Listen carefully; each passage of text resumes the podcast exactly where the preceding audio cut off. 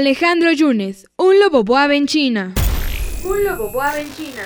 ¿Qué tal? Espero que estén muy bien. Nosotros estamos muy muy contentos aquí en Radio WAP, ya que esta semana tuvimos la oportunidad de platicar con el maestro Alejandro Yunes, egresado de la Benemérita Universidad Autónoma de Puebla y que actualmente se desempeña como director jurídico de Audi en China. Alejandro nos contó parte de su vida, de cómo se formó académicamente, así como de los valores que aprendió como estudiante en la Benemérita Universidad Autónoma de Puebla. Escuchemos lo que nos dice Alejandro sobre su formación.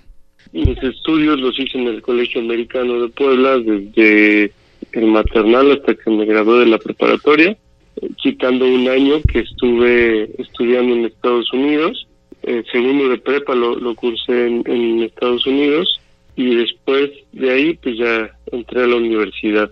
Cuando fue momento de escoger carrera, pues entre los, los programas de orientación vocacional y demás, siempre estuve muy enfocado a, a las humanidades y mi papá tiene muchos muchos amigos y conocidos que están en el mundo de las leyes y, y todos me dijeron desde el primer momento, si quieres estudiar Derecho, si quieres ser abogado, vete a la UAP. Me fui a la UAP, pues básicamente todos los que, los que me recomendaron eran egresados de la UAP y también por la matrícula, todos los maestros que daban clases en la UAP en eso entonces, pues era, eh, no sé si todavía, supongo que sí, igual o hasta mejor, eh, puros este, jueces, magistrados, eh, abogados de renombre, estaban procuradores, y al final pues eh, saben de lo que están hablando y no solo se trata de lo que aprendes en la escuela, sino lo que pueden dejar los maestros y lo que puedes ir aprendiendo en, en la práctica, ¿no? Alejandro Yunes fue un estudiante distinguido, obtuvo la beca de excelencia académica durante su estancia en la licenciatura en Derecho, pero además fue uno de los pioneros, de los primeros estudiantes de esa licenciatura en hacer una estancia internacional. La vida universitaria como tal fue buena, hice muchos amigos, el ambiente era bueno, la, pasé muy bien. Me gradué por titulación automática los últimos dos años, si mal no recuerdo, pues ya fue hace mucho tiempo. Tuve la, la beca de excelencia académica de parte de la universidad. El último año que estuve allá, eh, yo tuve la la fortuna, junto con un, compañero mío, de ser los primeros de la Facultad de Derecho que hicimos un intercambio y nos fuimos a la Universidad de Castilla-La Mancha en Toledo. Eso también fue toda una travesía, porque en ese entonces pues, la, facultad no tenía ningún convenio con ninguna universidad, entonces pues nos pusimos a conseguir universidades en España que nos pudieran aceptar y nos fuimos un semestre a España.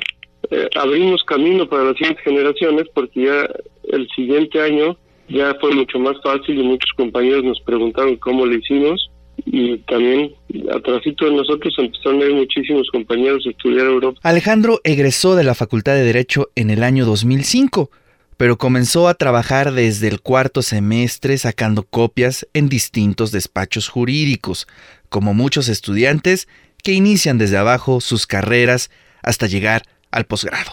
Yo desde que estaba en la universidad que habrá sido como desde el cuarto semestre, empecé a trabajar. Y empecé sacando copias en despachos jurídicos y después pues sacando provecho de la oportunidad que te dan, vas leyendo, aprendiendo, preguntando y siempre tuve mucha suerte. Y con todas las personas que he trabajado se han tomado el tiempo de, de explicarme, de enseñarme. Entonces yo desde que estaba en la, en la licenciatura empecé a trabajar y cuando me gradué de la licenciatura sí preferí tomarme un tiempo en la vida laboral antes de decidir que quiero yo estudiar en el posgrado. En el 2008 entré a, la maestría de Derecho Económico también ahí en la UAP. Estudié del 2008 al 2010. Nadie duda en este momento que China es uno de los países con mayor desarrollo económico en el mundo. Representa un símbolo de innovación y de disciplina.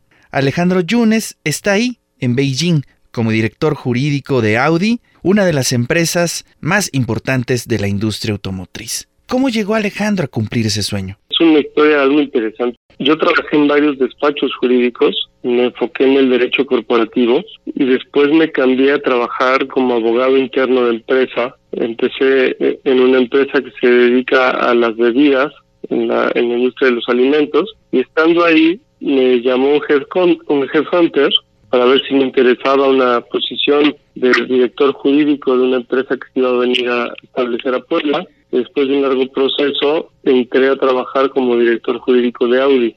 Eh, ese fue, esa fue también toda una aventura, porque el, poder crear algo desde cero, como fue crear esa planta, generar esos 6.000 empleos, eh, ver la producción y ser parte de todo eso desde el principio fue algo increíble.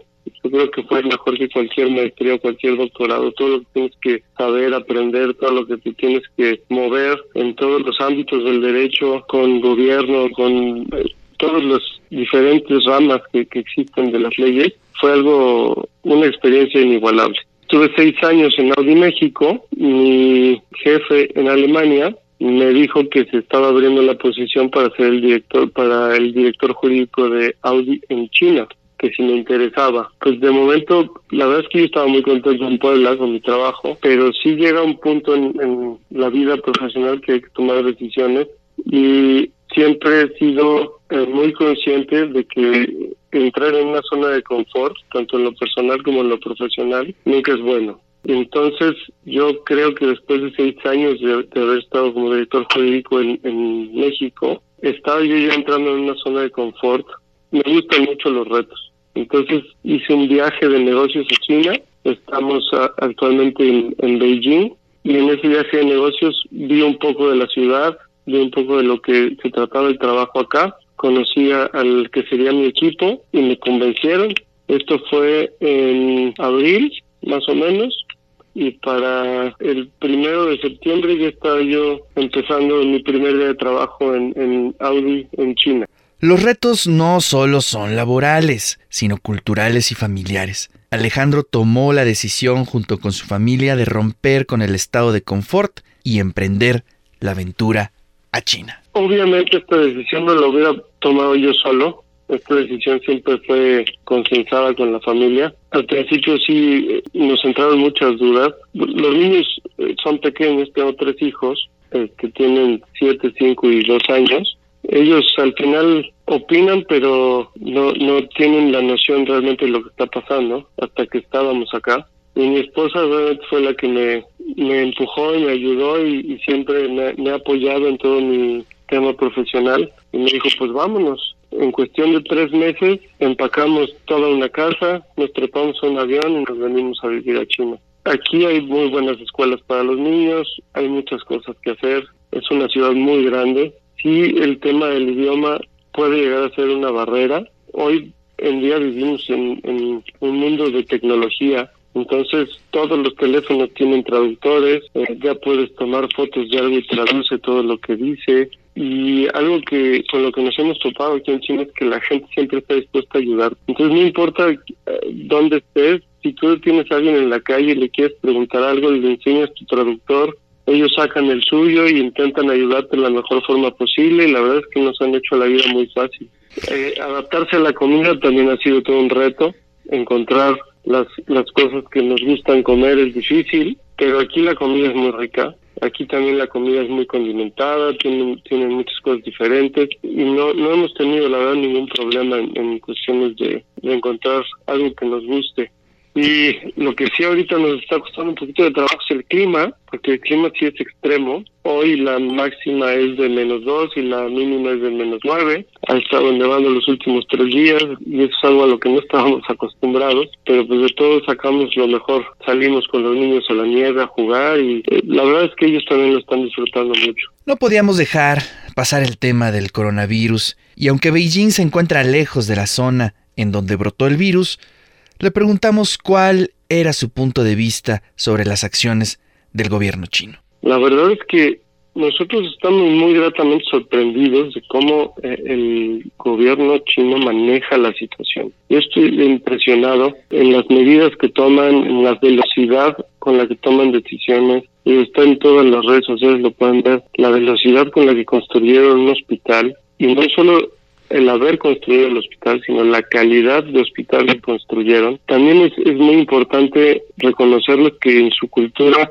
pues han vivido de todo. La forma en la que reaccionan a este tipo de, de, situaciones es muy buena y, hay que aprenderles mucho a, cómo lo hacen, no solo el gobierno, sino también la gente. Aquí eh, no ves, sobre todo fuera de la zona de, peligro, la zona de Wuhan, la, gente no hace compras de pánico, no suben los precios. Tú puedes ir a cualquier supermercado y comprar tus cubrebocas y no tienes ningún problema, no te están eh, limitando ni subiendo precios ni inventando cosas.